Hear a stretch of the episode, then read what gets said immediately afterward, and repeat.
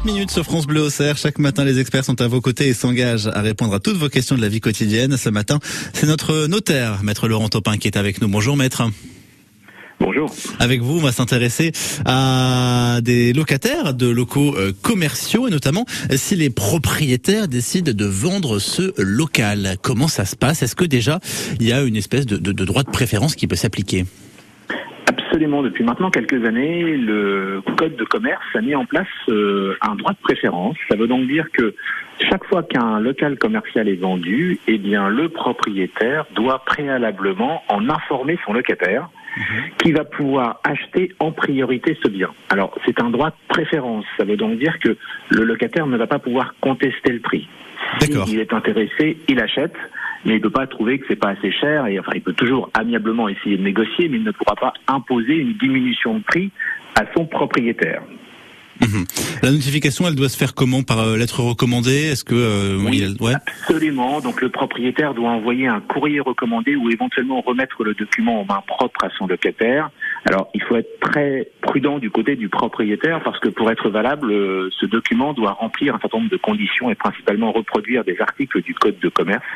Donc il vaut peut-être mieux que le propriétaire se fasse accompagner euh, de son notaire pour rédiger ce document et éviter tout imbroglio postérieur. Est-ce que, euh, en tant que locataire, j'ai euh, un délai pour me prononcer à partir du moment où, je reçois cette notification, cette volonté de, de, de vendre de la part du propriétaire? Le locataire va avoir un mois pour répondre. Mhm. Et si il est intéressé et qu'il a manifesté son intention de se porter acquéreur, eh bien, il va avoir deux mois pour signer l'acte de vente définitif. Et s'il prévoit de recourir à un prêt, c'est quand même relativement courant quand même, eh bien, à ce moment-là, le délai de deux mois est porté à quatre mois. D'accord. Est-ce qu'il y a des, hum, dire, des, des exceptions à cette règle ou est-ce que ça concerne vraiment tous les locataires de locaux commerciaux, les artisans, Alors, etc. Alors, ça concerne effectivement également les artisans, bien que ce ne soit pas une activité commerciale, à la condition qu'ils aient signé avec leur propriétaire un bail commercial. Donc, c'est vraiment la nature du bail qui va donner la possibilité ou pas au locataire de pouvoir profiter de ce droit de préférence. Et il y a une dernière petite précision qui est importante, c'est que ce droit de préférence ne joue que si le propriétaire vend uniquement le local commercial qui est loué.